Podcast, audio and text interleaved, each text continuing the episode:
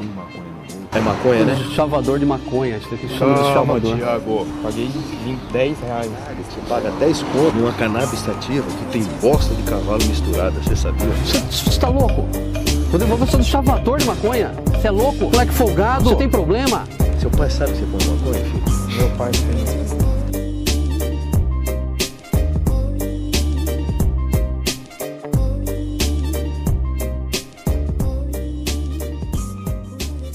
Salve, salve, meus filósofos! Começando aqui para vocês mais uma vez o seu podcast maconhístico favorito desse meu Brasil. Mais um episódio do F1 Osofando para vocês que nos amam e eu amo vocês também. para hoje nós vamos bater um papo foda com o Jorge Gabriel, que é lá de BH e faz parte do da Marcha da Maconha e tá super dentro desse do meio canábico de lá. Mas antes, se esse é o primeiro podcast que você está ouvindo, nós somos o F1 Zofano, podcast maconhístico de três amigos que gostam muito de fumar e trocar altas ideias. É, nós temos um perfil no Instagram também, onde fazemos nossas postagens dos episódios que vão sair, dos episódios que saíram. E acho que é isso. Segue a gente lá. Arroba é, filosofando. é, arroba filosofando. E hoje, para surpresa de muitos, mas não de todos, na minha esquerda eu tenho Lorena. Salve, tudo bom com vocês? Como você tá, Lorena? Eu tô bem, e você? Não, hum, tá. Daqui a pouco eu falo isso, né? E na minha direita, mas não tão na direita assim, eu tenho o Caio. Como você tá, Caio? Salve, tamo suave e pau no cu do Bolsonaro. Pra começar, e nesse episódio acho que nós vamos xingar muito ele. Por sinal. É o mínimo, né? E o nosso convidado, por último, mas não menos importante, Jorge. E aí, Jorge, como você tá? Ei, pessoal, joia? Tô aqui, Joia. preparado pro combate. Ninguém perguntou, mas eu vou falar, eu não tô muito bem, não. Porque antes Não, do. eu antes- perguntei, queria deixar claro que eu perguntei. Não, não. Corta a ela perguntando.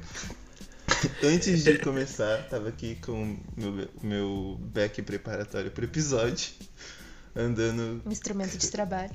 andando meio distraído. Ele caiu e tinha um quarto inteiro pra cair. Ele caiu dentro da água, mano. E aí eu fiquei muito triste porque eu tive que bolar outro.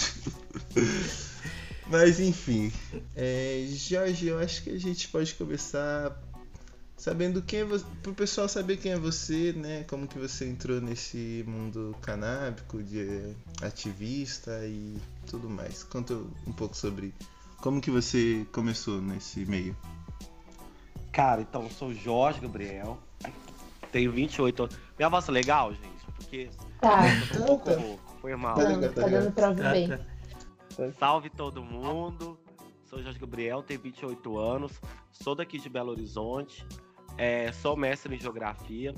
Me formei na Unicamp e também aqui na UFMG. É, minha trajetória começou muito é, por ser vítima mesmo da situação. Infelizmente, é, essas histórias que se repetem da, da truculência do Estado e da violência da polícia. É, e aí eu comecei a muito questionar muito o espaço onde estava, né? É, é, essa questão entre é, a- a- é muito gritante a diferença do tratamento entre periferia e tratamento dado às universidades com, com, com os corpos Sim. brancos quando é esse, esse assunto. Então assim, aí eu comecei a me interessar mais e aí também sou do PT, né? Inclusive estou saindo da pré-candidatura à vereança. É, com tô muita cara e coragem, vocês não tem noção. É, mas a gente precisa, a gente precisa de gente igual a gente lá, né? Senão não, não muda. É necessário. nossa, é por isso que eu tô, é por nós mesmo. E também faço parte da Marcha da Maconha de Belo Horizonte há 10 anos, onde eu fiz um projeto chamado Semana 420, levando debate a vários lugares, debate, televisão artística, oficina, é, toda forma possível, assim, criativa de le- é, potencializar esse debate. E também participo de- muito do movimento negro, sou do Enegrecer de outros coletivos negros também. É, e aí, todo espaço que eu vou, assim, eu tenho que cutucar sobre esse assunto. Então, assim, é um assunto para mim muito pertinente. Eu acho que é, mostra muito, inclusive, quem quer, quem é a pessoa que realmente transformar o país e quem não quer. Porque, assim, eu acho que não dá para ficar neutro. Neutro não existe. A gente tem que tomar posicionamento. E quem toma posicionamento neutro sobre esse tema é porque, na verdade, é, é contra a legalização e a favor das mortes das pessoas. Eu acho. E aí eu comecei muito a provocar mesmo. E dentro do partido eu sou chato, dentro das organizações eu sou. É porque eu não tenho, eu tenho muito paciência, já perdi um pouco de paciência já sobre. Eu acho que é uma coisa tão. devia estar superada. A gente tem meio a sensação de que nós só tá querendo ficar suave e eles estão roubando nossa brisa a todo momento. tá ligado? Então, nós tem que estar tá lá no meio para roubar a brisa deles também. Oh, é tipo isso. Se vocês forem para, parar pra pensar, é um bagulho muito louco, né? Porque, tipo assim, é uma planta que é proibida, que se não fosse proibida, tipo, nós que somos, tipo, meio que desse meio, quem faz parte da, da marcha, provavelmente não faria isso, tá ligado? Estaria focado em outra coisa. E aí a proibição, Sim. tipo, gera todo um, um, uma comunidade que se junta e, tipo, rege a vida por isso. É, é que da hora. nunca tinha pensado nisso. Eu tive essa brisa agora. É, ele é como, como dizem, né? O, o sistema cria seu próprio monstro. Porque ah, eles fazem coisas que não precisavam ser feitas. Estaria o quê? Fazendo a marcha do pó? Tô brincando, gente.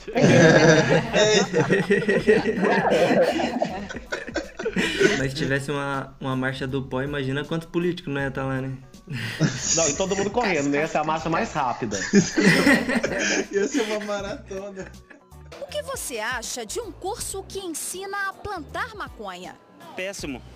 Vai destruir com a família, destruir com a sociedade, só roubo, violência. O usuário tem que saber plantar maconha. Se ele não souber, como é que ele vai usar? Não pode comprar do traficante, porque o traficante é tráfico, né? Então ele tem que plantar e plantar a sua própria maconha. É, você falou que tipo, foi, é, entrou nesse meio de militância e tudo mais, porque você teve uma experiência com, com a truculência da polícia. Tipo, a gente sabe que acontece isso com a maioria dos pretos, né? Não sei se é a maioria, mas uma é, boa parte, né? É tipo, e... como que era você antes de, de ser um ativista também, quando você só era um oprimido e não tava lutando dando a cara a tapa. Eu era Quando vida. você era só mais um que tava muito bem. Brincando, gente. Eu, eu, eu, tenho que ir pra chorar da desgraça, mas vou levar a sério. É, então, eu comecei. Aí foi tipo assim, uma coisa muito pesada na minha vida, porque eu era extremamente nerdzinho, extremamente. É, tinha dois, eu tinha um estágio, tinha dois estágios na época e estudava na universidade. Eu tinha passado na universidade com 16 anos, eu entrei muito novo. Nossa. E aí, tipo assim. É igual o Thiago também. Ó, oh, Thiago é nóis, hein? eu entrei com 17, mas. Ah. E aí. Não, eu passei vestibular com 16, mas entrei com 17 também. Hum. E aí. E aí, me marcou muito, assim. Eu, eu, e aí, tipo assim, comecei a, a ver de uma outra forma, de um outro lugar porque por mais que esteja próximo, acho que é, essas, essas tem coisas na vida que marcam a gente, que, que mudam, transformam é, a forma como a gente pensa. E aquilo Sim. foi o que me transformou, assim. Eu era para ser uma pessoa totalmente. Não é que. Não é, na verdade, eu sempre fui. Mas eu sempre participei muito de alguma coisa ou de outra. Eu tava até brincando. Meu, meu primeiro rolê, olha coisa ridícula. Minha primeira manifestação foi pra conseguir usar, porque a minha escola era pobre. E aí não tinha esse livro do Harry Potter. Aí a primeira manifestação foi pra conseguir o livro do Harry Potter. Caralho. Depois... aí, aí depois Ai, primeira manifestação que eu participaria. E aqui tem uma. Causa justa, causas justas, né? Sempre lutando por causas justas. É tipo isso. E aí tem, tem uma lagoa chamada Lagoa do Pampulha. Se já ouviram falar. Já fica perto do Mineirão. E ela, é, tipo assim, ela, ela, ela deságua no Rio São Francisco, a nascença dela. E aí ela é muito poluidora. E aí eu comecei a me engajar nesse processo de falar sobre meio ambiente, inclusive minha área até hoje, depois fui ver recursos hídricos. Eu tenho muito interesse nisso, acho que é, nós somos país sem 13% da água do mundo e não tem um lugar para nadar. Isso é muito estranho sim. pensar isso. Nossa, eu nunca tinha parado pra Nossa, pensar sim. nisso. Mas, agora eu tô caralho, mano. Vou fazer um podcast de geografia agora que eu quero saber. É muito estranho, é tipo isso. E aí, só que essa questão do, do sobre a questão racial, a luta é racial, apesar de eu sempre me considerar negro, de saber sobre o racismo, eu fui me engajar mesmo, ir pra frente e não aceitar é, tomar mais tapa na cara, vamos dizer assim, a partir disso. Porque eu falei, ah, se eu cheguei, se com isso tudo acontecesse comigo, meu filho, e eu vejo acontecendo com vários, que são essa galera que adora dar os palpites errados. Então, assim, Sim. aí eu comecei, a- aí fui pra, e fui pra frente. Então, assim, é, modificou minha forma de ação. Acho que ficou um pouco mais. Não é radical, é. Porque eu não considero Ativa. radical. Não, é mais enérgica, mais enfática. Tipo assim, de, não, de ter um posicionamento mais rígido sobre certas situações. E aí eu também comecei a ver, assim, com, com questão da igualdade racial com os outros olhos também. É, os movimentos negros com os outros, outros olhos, assim, até porque eu peguei um movimento negro ainda muito conservador nessa pauta, é, e também, de certa forma, muito partidária. Isso eu sempre fui extremamente contra. Eu acho que o movimento negro tem que ser uma coisa que consiga unificar e fazer redes que possa, entre nós, nos emanciparmos. E os partidos serem uma, uma ferramenta, né? Mas não ser o princípio, mas ser uma ferramenta. Então aí comecei a me questionar sobre essa questão de- realmente desse, dessa ligação né, entre os movimentos negros e certas estruturas que já existem. E aí comecei a fazer as- essas, loucuras. É muito louco como uma toda uma estrutura racial faz as coisas serem interligadas, né? Porque o proibicionismo é pra manter pessoas pretas marginalizadas de qualquer forma, né? Tipo, Um negócio que eu pensei é que, tipo, até próprio do movimento negro, como você disse, você entrou numa era mais conservadora, né? Eu acho que agora melhorou um pouco, mas, tipo, dentro do movimento negro tem uma. meio que um. Eles deixam de lado esse assunto, assim, usam. Agora toca mais sobre maconha e, e faz essa relação, mas, tipo, uns tempos atrás era muito assim, tipo, ca- tratando como se fosse. não fosse tão importante. mas é a questão que mais fode, né? Sim, que mais mata, é usado pra matar, tá ligado? Desde o início eles fizeram pra, pra marginalizar, né? Criaram essa lei pra marginalizar os negros mesmo. Sim. Tipo, porque ela, a maconha sempre foi muito ligada. Você sabe, Jorge, Já- como que Você foi. tá aí ainda? como que foi a, Ah, a, porque proib- sumiu a proibição lá no, no início? Então, eu adoro falar sobre esse assunto. Finalmente, Alguém pega- que sabe que fala, né? A galera pega, aí pega Viu? quebrando tabu, cortina de fumaça. Nossa, eu sei falar sobre a questão da legalização. Aí sempre pega os Estados Unidos. Acha que a coisa começou nos Estados Unidos.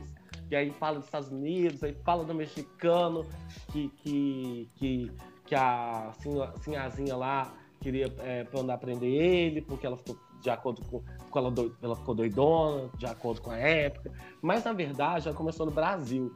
E isso mostra muita perversidade, porque o Brasil é, de questão de representação e de números, é o país mais negro do, do Ocidente. Isso é óbvio. Nós é, só perdemos para a Índia se for pensar no mundo inteiro. Mas nossa, nossa população, a maioria é negra, é, e, assim, e o racismo daqui é o pior, porque eu, ainda- eu falo que é o pior, não dá para medir, mas aqui é silenciado, é velado, e ainda acabaram com a nossa identidade. É, então, assim, se a gente tá usando Black Power é porque a gente recuperou a identidade do Black Power, recuperou a identidade. É, por, por um bom tempo a gente perdeu essa. Tipo, a gente não sabia o que, que era racismo e se deixava sofrer, tá ligado? A gente não. Isso. O racismo aqui era mais efetivo porque ele oprimia realmente e a gente não revidava por um bom tempo. É, eu acho que é, existiam os núcleos, focos que davam, mas agora nós estamos no momento massificado, né? Sim. E aí tem um livro ótimo chamado Fumo de Negro, do Wilson Gonçalves Saad, que foi uma professora que eu trouxe pra cá. E assim, foi o auditório mais lotado que eu vi na minha vida. E aí ela conta assim, né, que aqui é, a proibição veio ainda no século XIX, com o cachimbo da Angola. Que foi o quê? Era, era onde os escravizados fumavam maconha, é, sobretudo no Rio de Janeiro, essa proibição foi no Rio de Janeiro, é, fumavam maconha para poder até aguentar as dores, né? As dores do corpo, as dores do trabalho. E aí eles viram aquilo de mau olho, proibiram o cachimbo, ou seja, no século XIX já teve a primeira proibição do mundo em relação às drogas. E aí, quando chega o período pós-abolicionista, eles vêm é, com, com um processo de higienização e gentrificação da população. Além de trazer os italianos para cá, o que, que eles fizeram? Fizeram várias leis para inibir a cultura negra e também é, não dar acesso aos espaços necessários. Então, é, criou a lei da vigiagem, aí criou a proibição do samba, é isso tudo na década de 20, a proibição do candomblé, Aí o candomblé na época é também fazia uso da maconha, vale ressaltar isso. A proibição da capoeira e a proibição, e... aí a proibição da maconha. Maconha, candomblé, capoeira, samba é, e a lei da vestiagem foram cinco leis extremamente perversas pra gente. E se contar que no século XIX teve a lei de terras e outras coisas. A maioria dessas coisas sofreram, tipo, sofrem preconceito até hoje, né? O samba, Nossa, a capoeira, sim, o candomblé, principalmente, né? Sim, e ela tem extremamente, ela é uma ligação extremamente social. Então, quando o Brasil, da década de 20, faz esse bocado de proibição, pensa comigo. A população foi abolida, ela, ela foi abolida, né? Ela conseguiu a abolição. E aí eles já não deram terras. E aí a galera então começou a ir para os centros urbanos. Nos centros urbanos, o que, que aquela galera escrota via? Ah, os negros estão ali, parados, não sei o quê, né? Estão tentando emprego. Aí, e aí também está vindo essa cultura deles, essa cultura exótica, estranha. E aí começaram essa série de proibições é, contra e com uma visão extremamente racista. E a maconha foi uma delas, é, todos na década de 20 para poder realmente é, gentrificar né, e, e higienizar a população de maneira geral. E aí, quando, quando começou as primeiras negociações na ONU, é, acho que na década de 40, que aí entra, acho que aquele cara que todo mundo adora falar, aquele presidente dos Estados Unidos, escroto, que esqueci agora. Nixon? Não, é o, o Richard Nixon. Não, é esse? Isso! Ah. Ele não era presidente ainda. Ele era secretário de alguma coisa, mas ele foi o pioneiro lá nos Estados Unidos um dos pioneiros também a, nessa questão de proibicionista. Quando for entregar, o Brasil já estava também, já estava também com seu processo proibicionista em andamento e também já de cara entregou a ala conservadora, mesmo vários, vários grupos, como dos médicos, psicólogos, falando que eram contras, é, uhum. contra a proibição da maconha. Então, assim, é, isso tem, foi uma proibição total. O Brasil foi pioneiro nisso. Meu medo é, meu medo é que o Brasil foi o primeiro e, e tem muito medo que seja o último também a sair dessa proibição. Nossa. Igual que a escravidão, né? É tipo isso. É muito isso. É, você falou certíssimo. Eu morro. E aí a gente foi os primeiros a proibirem. É, são poucas. A gente começou a descobrir isso muito recentemente também. Acho que é igual falei, cinco anos atrás todo mundo só pensava nesse quebrando tabu. Ontem mesmo estava até batendo com boca lá no quebrando tabu, que eu não aguento, eu não, eu não aguento eles, cara. Falar, cara, acham que o mundo gira em torno dos brancos. Não, é uma visão extremamente branca. E a gente tem que lutar para que, porque essa pauta é não. Que é o lugar de fala. Entendeu? Eu acho que o protagonismo tem que, dessa pauta tem que ser negro. Nós somos mais afetados. Sim. Que que é, em vez de poderar, nos, aliás, não precisamos de ajuda para empoderar. Em vez de nos ouvir, né? A gente não precisa de ajuda para falar, a gente precisa de ajuda. A gente quer ser ouvido, na verdade. É isso que eles é. deveriam é, colocar, colocar no lugar. A gente pode somar, mas sem arrastar. E o problema é que é, arrasta, visibiliza e vem com várias ideias, aí vem FHC falando uma coisa nada a ver, sabe? Por que, que gente, FHC, o PSDB, cara, a Aécio Neves, o cara lá, o, o Zé Serra, o o Antônio, a Luciana Antunes, sei lá, Luiz Antunes, vários ligados. Teve até no, no, próprio golpe da Dilma, teve um cara do PSB que apareceu com um saquinho de cocaína, cara. Caralho, sério?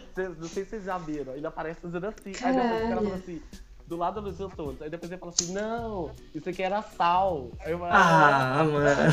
Juro. Era, não, é que nem quando a polícia para você e pergunta o que, que é. Aí você fala, não, é chá pra minha mãe. Se você é, mete essa, já acabou pra você. Você falou sobre ah, ser uma pauta que, tipo, que, você tá, tá, tá quebrando tabu falando que é uma pauta branca, né?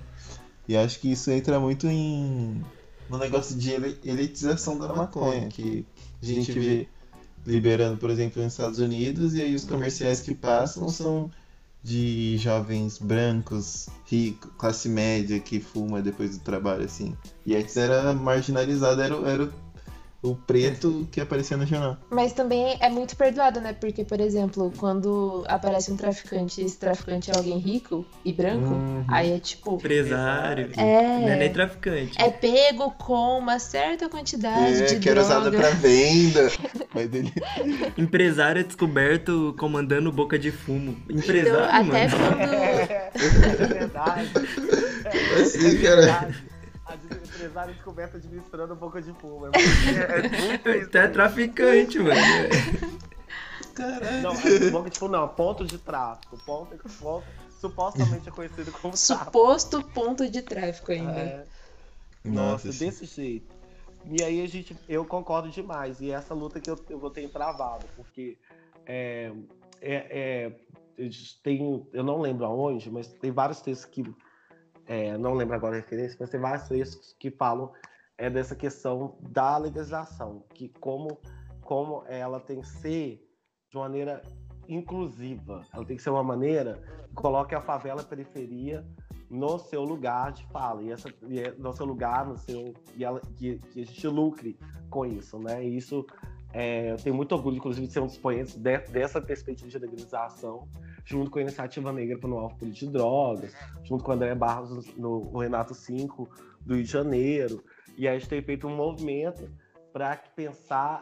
Aí hoje a gente estava fundando esse ano a Marcha das Favelas, é, que era para justamente fazer a periferia, da visibilidade da, da periferia desse tema, mas infelizmente tivemos o Covid. É, Aqui temos tenho grandes parceiros como Bruno Baiano, né, Royal, que também me ajudam nessa pretada e vários outros. E a gente tem que pensar muito que tipo de legalização que nós queremos.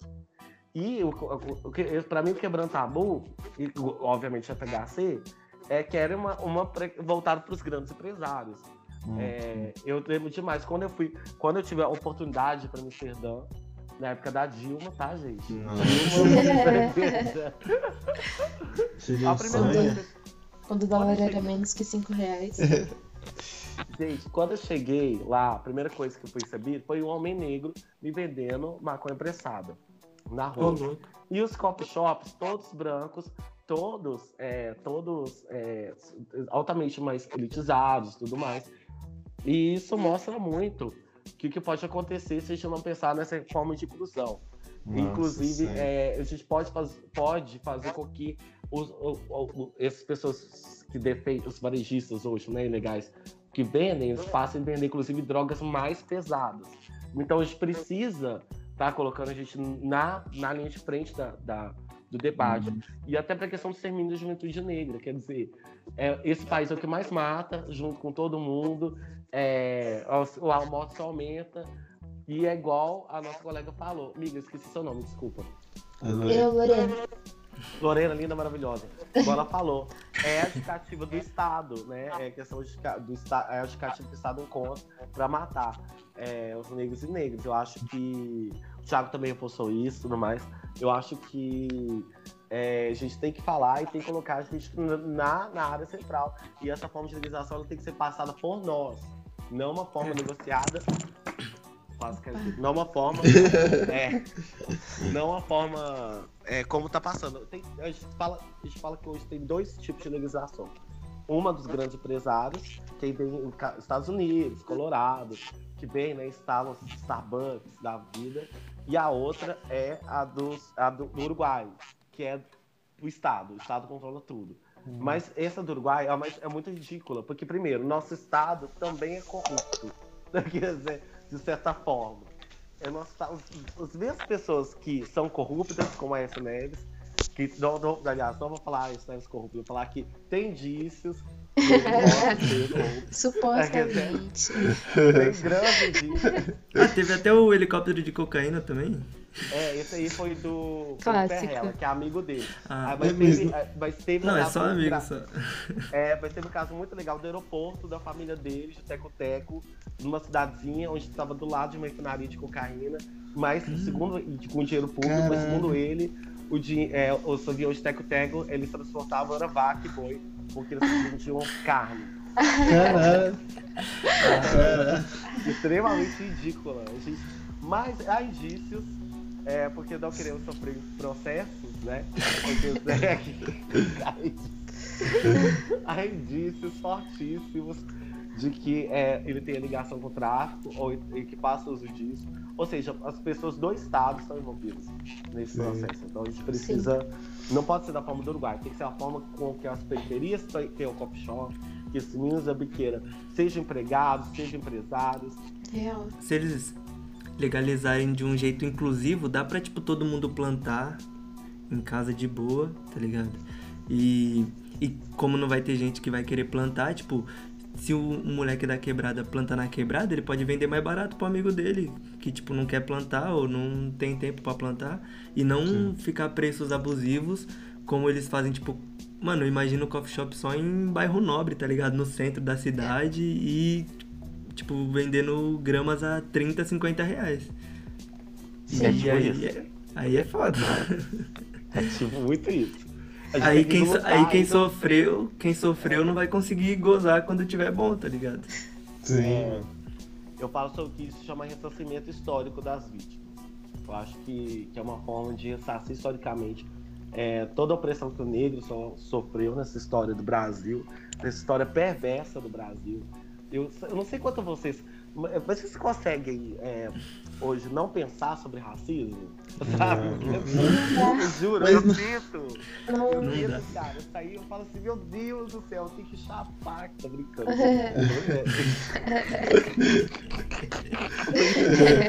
eu tenho que chapar aqui pra poder não pensar sobre isso. E, e assim, é, é mas é, é isso, né? Acho que está na geração que recebeu tanta informação e foi tudo tão de uma vez e a gente não quer voltar para o cenário que estava antes, sim, a gente não quer voltar para os lugares que estava antes, e aí está, está sendo muito cobrado também psicologicamente, né? De não conseguir é, ser good vibes, igual a galera, igual a galera que aparece aí, uma galera good vibes, é, Tilene, Namastê. É. Alunos da UFMG promovem desde o último dia 24 até hoje a Semana da Maconha. Evento que conta com debates, sessões de cinema, shows e oficinas. Uma delas, inclusive, ensina como plantar a erva. Para isso, demonstração prática, garrafa PET, terra e uma mudinha da planta. Eu acho que isso aqui é um, um espaço para estudo. Ensinar a cultivar eu já acho exagero da parte do pessoal daqui. Podia ter oficinas talvez mais produtivas, mas você pensar bem, melhor se aprender a plantar do que dar dinheiro pro tráfico. Que a gente tava falando da elitização, aí eu lembrei que tinha uma, uma pauta que a gente ia falar.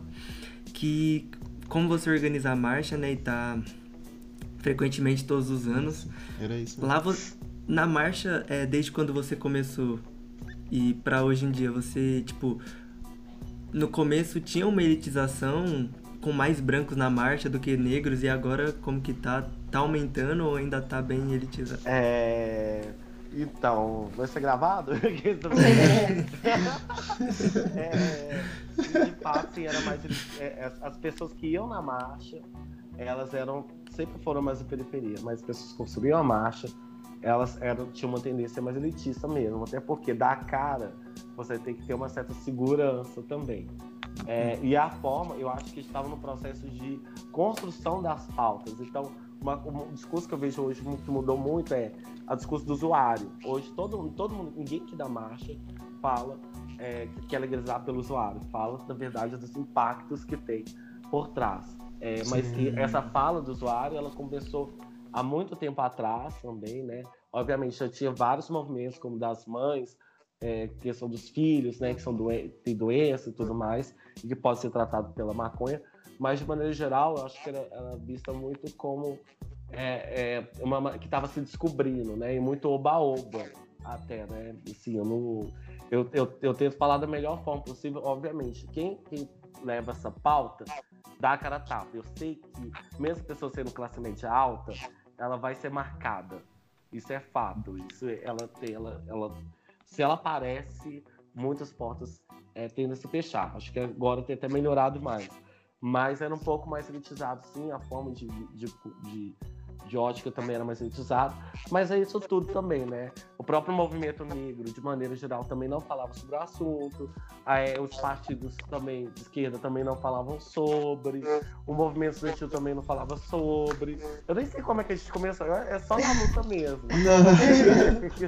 é. Se for ver, cara, ninguém falava sobre. Porque, né? teoricamente, a gente teve um, um bom tempo de governo de esquerda, né? Se a gente já falasse antes, talvez a gente tivesse avançado bem nesse é verdade, né? É. Vejo, vejo só é, essa questão que, que é muito importante vocês estarem, desculpa tá cortar, é, mas é só para só finalização, esqueça. É muito importante o que vocês estão fazendo hoje, porque o que vocês estão fazendo hoje, várias pessoas negras, jovens da periferia, vão ver e vão criar coragem de fazer. E, a, e nenhum espaço ele é dado. Nós que ocupamos e nós que, que conquistamos esse espaço.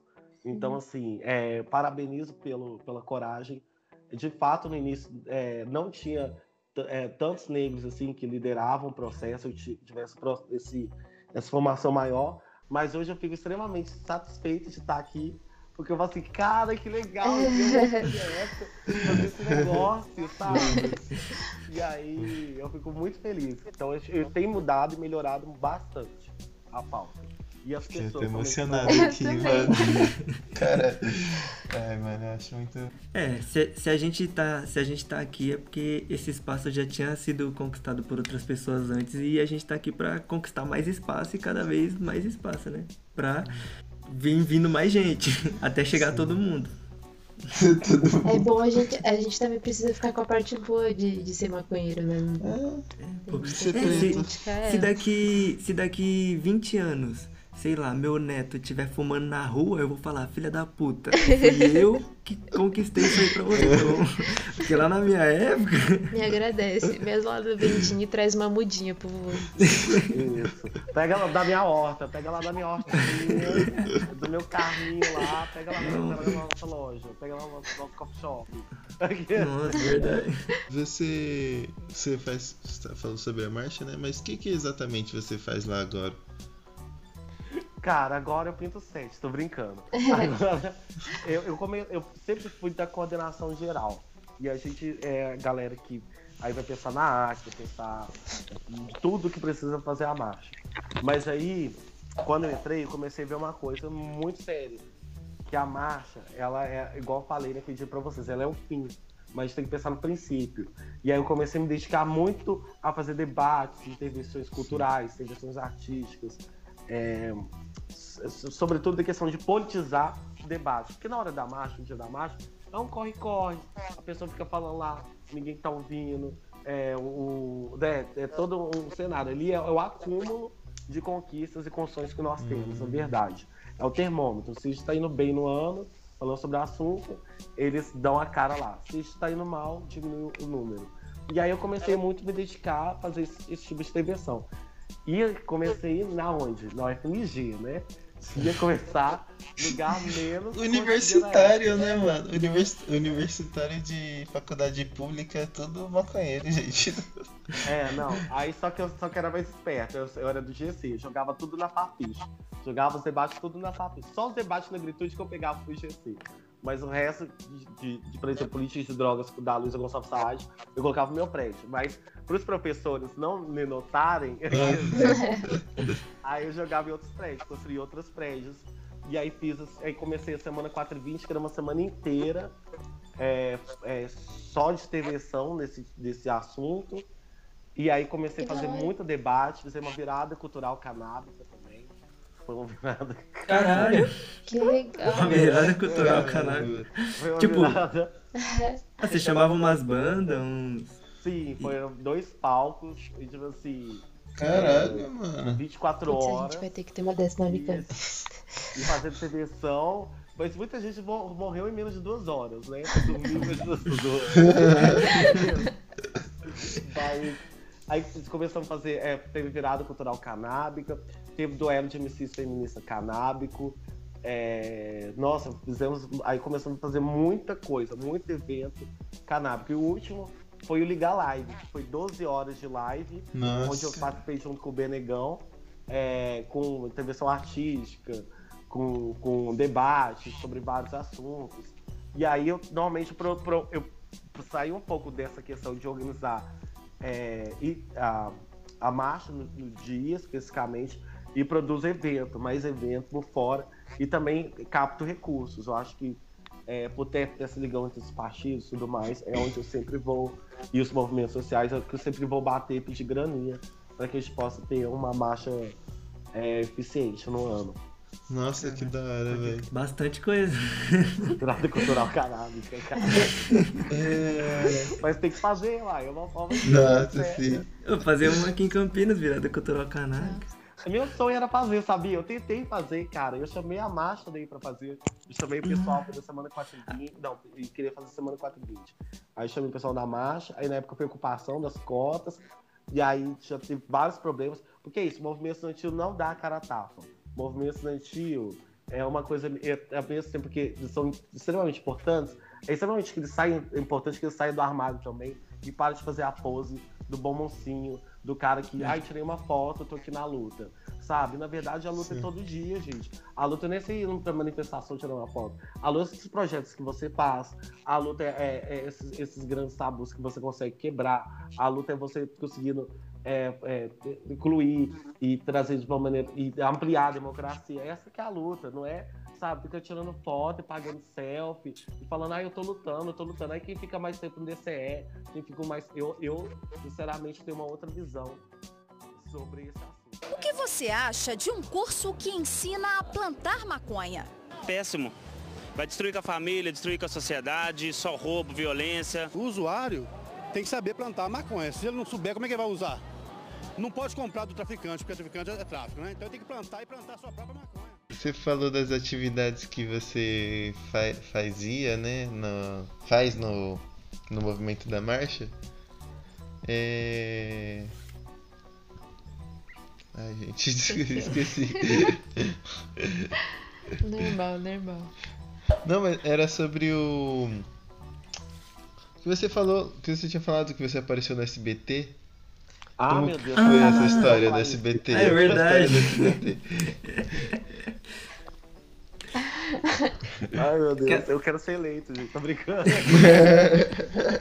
Não, se, de- dependendo. Eu acho que de acordo com o nosso público, do jeito que nosso público é, você, vocês, você ganha voto aqui. Não, Agora. quanto mais coragem, melhor. Eu sou, sou desse, eu só tô brincando pra deixar isso contraído. Não, foi a semana 4 e 20 no FMG. Eu lembro de vários. É, começa assim.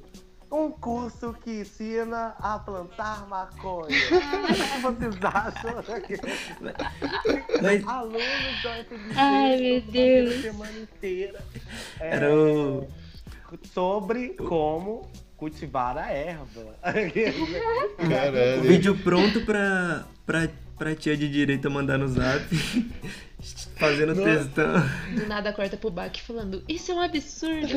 E é aquele que passa durante a programação, né? Aquele tá passando Chaves, aí passa uma chamadinha do jornal pra chamar a atenção do público. É, não, é esse mesmo. E aí, se eu- teve um negócio que estava no DA da faculdade de filosofia. E a gente estava fazendo oficina de plantação. Só que não era com a planta. Teoricamente falando, né? Não era com a planta. E aí o que que chega? Chega o SBT dentro do DA. Com um negócio desse tamanho. E mostrando assim, olha lá a planta, que não sei o quê. Aí eu Mas- Mas era Nossa, parecido? Era uma. Era pra aparecer? Não, cara, Não? não, era só pra ensinar, sabe? Era orégano, tá ligado? Ah, Aí eu tive que tirar eles e eu todo tremendo, né? Porque eu era mais, Nossa. mais jovem, falando que acabou a minha vida, né? Mas Vai. agora eu nunca mais vou arranjar emprego, essas coisas. Nossa. É, não, eu falando, aí eu tirando eles falando, pelo amor de Deus, vocês não podem entrar no DA. Mas aqui, o que vocês estão fazendo ali e tudo mais? É, e eles venderam como se fosse a planta, que não era. Mas aí acho que foi a primeira vez que eu vi aqui nos vídeos é, de Belo Horizonte, é, porque ela normalmente, pelo menos, o SBT abre algum debate, né? Pelo menos eles colocam um debatedor. Só que a primeira vez que eu vi falando sobre a questão do negro nessa pauta, eu fiquei super orgulhoso no final. Falei, ah, não foi tão ruim assim, não. Foi legal, Legal. mas depois eu mando pra vocês, vocês vão ver como eu tô tremendo. Ainda vai, ainda vai coloca postar um trecho lá no perfil, hein? É não, não isso. vou mandar, não. vou ficar quieto. Vou colocar o link no episódio. Alunos da UFMG promovem desde o último dia 24 até hoje a Semana da Maconha. Evento que conta com debates, sessões de cinema, shows e oficinas. Uma delas, inclusive, ensina como plantar a erva. Para isso, demonstração prática, garrafa PET, terra e uma mudinha da planta. Eu acho que isso aqui é um, um espaço para estudo. Ensinar a cultivar eu já acho exagero da parte do pessoal daqui. Podia ter oficinas talvez mais produtivas, mas você pensar bem, melhor se aprender a plantar do que dar dinheiro pro tráfico. Vamos finalizar. Então. Não, vou continuar. Não, então, eu acho que a- agora a gente vai pra nossa parte de recomendações, que é a parte onde a gente. Não, peraí, não, tem, tem, Ah. um, tem uma, tem uma que, Não, que eu queria vai, vai. saber. Tá, tá. Que eu queria saber se você tem alguma dica aí pros. Não, verdade. Como, como reagir, tipo, como. Uma dica de como um negro reagir no enquadro. Tipo, as pessoas mais jovens que nunca passaram por isso ainda, mas A sabem que uma hora vai chegar. do preto maconheiro. Cara, Ô. primeiro eu, não saio, não saio na rua é, com maconha, de fato. Assim, eu não saio, eu sei que é, a gente tem que exercer nossa liberdade, mas eu não saio. Eu sempre, quando eu saio, tem um coleguinha branco que carrega pra mim, que eu não sou obrigado. tipo assim, literalmente, eu já falo com os meus amigos brancos, eles sabem disso, é, sobre essa questão, e falo assim, Nossa. cara, se, se parar aqui, eu sou visado, tá ligado? Você não, você vai ser usuário, então eu entrego pra eles. Assim, é, e aí é, eu tento evitar, assim, é, aí Barão Geraldo é mais tranquilo. Mas o resto do mundo, que é por ser um bolhão Geraldo, né? É, tipo assim, até o Real Parque eu achei uma coisa incrível. Quer dizer, tipo assim, que é, que é bem tenso, mas nossa, aqui é, tem polícia atrás de polícia, que não para. E aí eu tento evitar nesse, tipo, máximo em espaços públicos, eu fico até um pouco meio alerta assim. E aí sempre, eu lembro que a última vez que foi parado foi uma coisa ridícula, cara. Tem um lugar aqui que é mó elitizado, é, que fica tipo assim, fica lá no centro, é, aí Sapucaí. E lá, gente, é um maior, maior absurdo. E aí lá que você vê a hipocrisia também da juventude dessa esquerda. Porque assim, lá é mais elitizado, mas eles, eles têm vários movimentos urbanos. É uma rua cheia de movimentos. E fica a galera usando, consumindo realmente drogas lá. Só que o- a polícia, eu juro, a polícia só para negros. Eu juro. eu juro, a polícia só para negros. Só para negros, cara. Eu fico impressionado. E todo mundo comenta. E é o tempo todo, o tempo todo. Sabe? É, Brasil é assim, né? Vocês negros não podem. Os meninos brancos riquinhos podem continuar aqui. É no. Aqui no, no Taquaral, aqui em Campinas, né? Ah, eu ia falar isso. Aqui em Campinas vazou um, um comunicado que era falando que era pra parar todos, todas as pessoas negras que estivessem no Taquaral. É na Grupo região do Taquaral. jovens. Então, a gente tem que combater isso. E tem que tirar o pessoal que, que, que usuário também, que tá lá, tudo mais, de zona de conforto. Falar, peraí, cara, ah tá, eu vou ser preso, ser morto, enquanto está aqui, os, os companheiros estão aqui do meu lado, sabe? Usando, então acho que, que é muito nesse sentido. Normalmente eu, eu uso mais é, de uma maneira realmente para relaxar, de maneira dentro de casa, ou, com, com meus amigos, nesses espaços. É, também comecei desde o início falando com a minha família. Acho que a primeira revolução foi espaço dentro de casa. Inclusive, é, minha mãe, minha avó também já experimentaram aqui. que legal. É, Nossa. Mas assim, é porque também tem a questão do uso medicinal. Tô falando assim, Sim, sem sim. brincadeira. Tem uso medicinal e também é benéfico para as pessoas de maneira geral, assim como, com- se elas souberem usar, né? É, quando tomar uma abordagem policial, é, eu, eu sinceramente acho que vai muito do momento. Eu sempre peguei a polícia no pior momento possível. Nunca, por exemplo, é, teve várias vezes que eu fui parado sem nada, e mesmo assim, eles são, são extremamente violentos comigo. Meus amigos, né, sobretudo galera não negra, é parado com coisas e eles mandam, Uhum, nossa. sabe, dispensam, falam assim, joga fora e vai.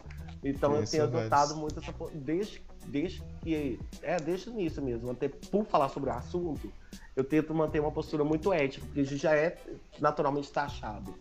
Não só por, por ser usuário, não, por, por ser negro. O movimento estudantil tudo mais sempre me taxou muito. E eu sempre quis mostrar muito trabalho. Então eu já chegava assim, já pilhadão, né? Tipo, ah, pá, você quer, você quer deixa falar agora comigo, esse currículo e tudo mais. É, então, mas eu tento evitar muito na rua. O que eu, o que eu acho que é legal é não sa- sair sozinho, se, se, se for sair sozinho, se, que seja. é, se for fazer essa opção, né? Que todo mundo tem direito também. Mas que tenha muito cuidado. é, fale que você é usuário, se, relate, se trate como usuário. Sempre coloque você um usuário. Inclusive, saiba a lei, é, que a lei ela não, ela não prevê a quantidade, né? Que, que é o traficante usuário. É, e aí fala que qualquer coisa, se for pra delegacia, é, mas aí você fala com o delegado que você tem direito a advogado e que tem que te fornecer essa ligação. Não fala com a polícia que tá te aprendendo, não. Porque normalmente essa galera é muito truculenta. E aí você, você chega lá e fala. E se tiver alguém juntos, junto, por exemplo, igual foi a última vez, a minha amiga, era, ela foi parada por causa de, sei lá, dois, dois centímetros de maconha. Uma coisa ridícula. E eles levaram ela pra delegacia. E eu fiquei, um, que eles não queriam me deixar levar, né, também. E, mas eu já fui contatando advogado. Eu acho que quem tiver também é, ter, é, essa questão, né? Ter de acompanhar a pessoa e vai contatando advogado também, vai contatando as pessoas responsáveis. E se o bicho pegar, aí você chama a mídia. Eu sou desses agora. Se o bicho pegar, chama a mídia, chama os coleguinhas, chama a marcha maconha, chama todo mundo. Aí você fala, agora que eu vou fazer a evolução desse negócio. Mas é, mantenha calma, é muito difícil. Não, também a gente não pode ter, é, ter engolir muito seco, mas também não se é, diminua, porque eles também veem isso, né? Eles aproveitam disso. Quando eles veem que a pessoa. Eu, eu por exemplo, quando fui pego, eu tava gaguejando, eu não conseguia falar eu não conseguia articular nada, eu tava tipo, cara, em outro mundo. É... E aí eu sinto que eles aproveitam, eles, eles veem que a pessoa não tem muito conhecimento sobre, eles aproveitam. Então manter uma postura séria, é, uma postura ereta, que vai esclarecer sobre o assunto e que também tem uma retaguarda por trás. Eu acho que é a dica que eu posso dar. Nossa, foda. Nossa, eu também. Eu. Não, rapidinho, só. Eu não. Desacostumei muito fumar fora de casa. Costumei fumar dentro de casa e não. Nem gosto, assim, me sinto Mano, mal. No carnaval, eu acho é. que é a única situação que me presta a fumar fora de casa e eu fico em choque ainda. Desconfortável, né? Isso é, já era paranoia na gente, porque a, violência é muito forte com a gente. Sim, sim. Eu, eu acho que pode ser esse mesmo sentimento que eu tenho.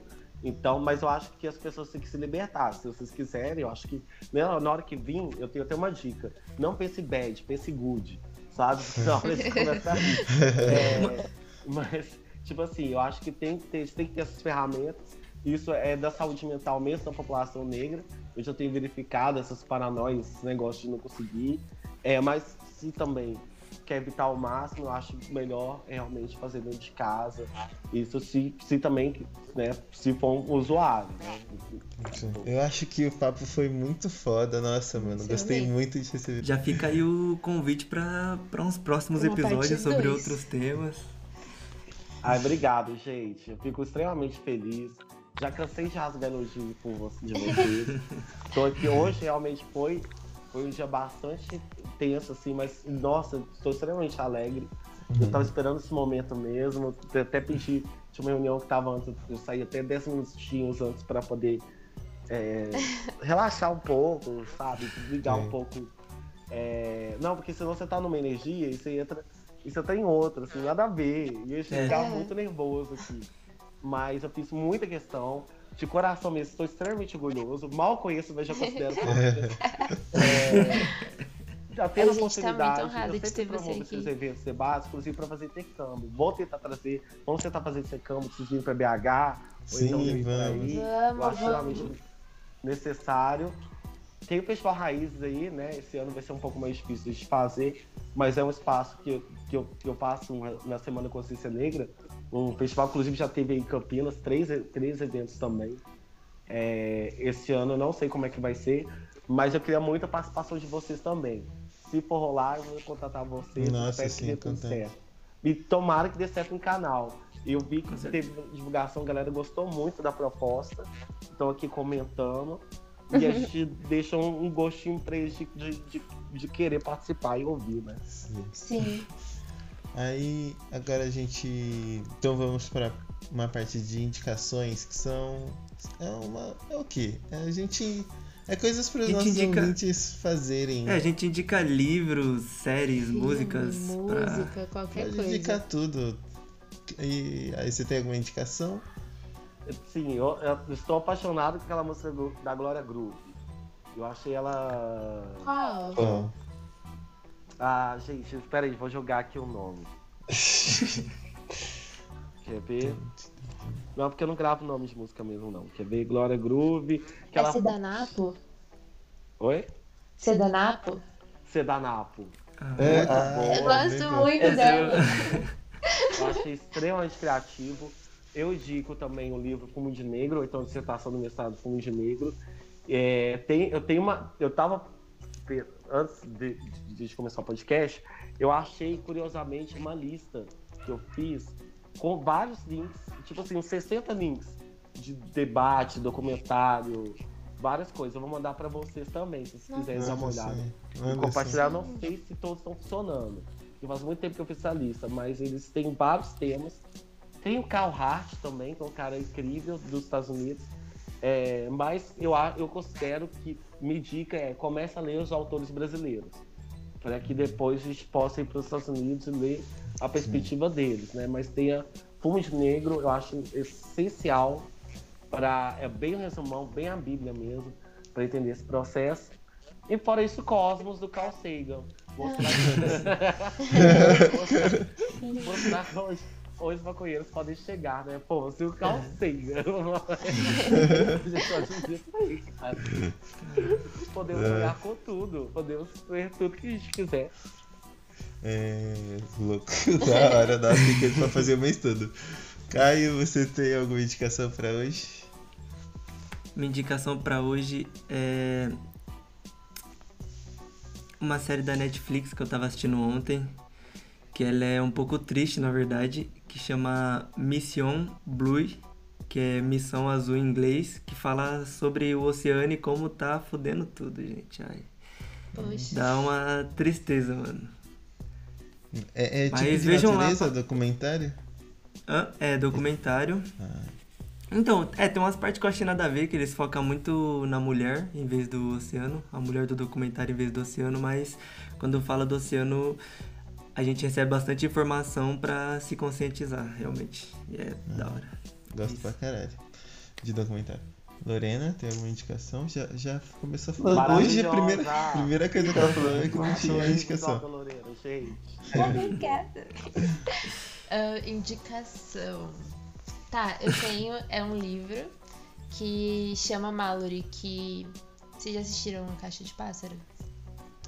Que é o filme da Netflix, da Mulher com as Vendas. Ah, tá, tá. Que Fez tinha- sucesso, tinha gente. Fez monstros. sucesso. É. Bird Box? Oi? É, Bird Box, né? Bird É, Box, né?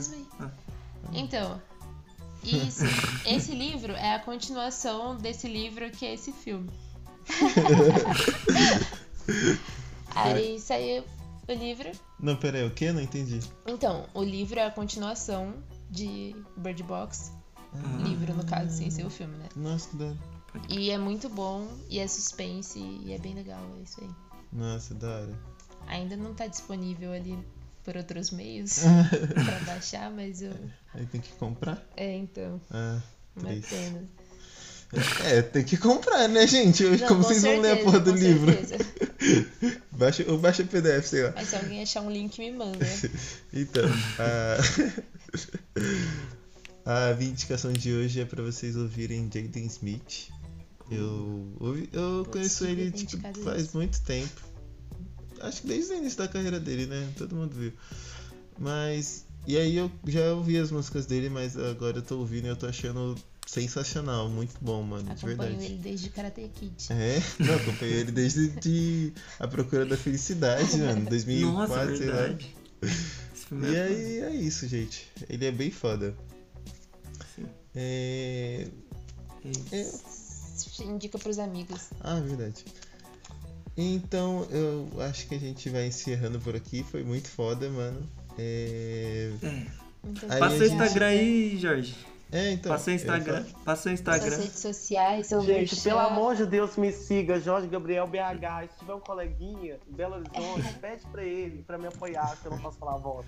Pede pra ele, pede pra ele me apoiar na minha pré-candidatura. Aquela vai ter- moral. Não vou falar o número, mas termina com 4 e 20. Caralho, Ah, sério, caralho. sério. E eu sou do PT. Então é Nossa. isso, gente. Foda, foda. Ai, foda. É, Mas é isso. Também nos sigam nas nossas redes sociais, arroba F1 Losofano. Se Mas você. você falou seu arroba? Ah, tá tudo lá na bio do ele F1 falou, agora. Ele falou. Ah, Arroba achei. Jorge Gabriel BH. Arroba Jorge Gabriel BH. É isso, esquecer. Faz uma musiquinha com isso e coloca no final, Caio. É, então, é, nos sigam nas nossas redes sociais, arroba Filosofan. Se você gostou desse podcast, deu uma risadinha, ficou puto, se interessou ou perdeu o interesse, manda pra mim. Repasse essa corrente. Se você quebrar, sete anos vai É isso. Tá mal Manda no grupo da você. Manda no grupo da família. O grupo da família é vai isso daí. escutar. É isso. Grupo da igreja. e é isso,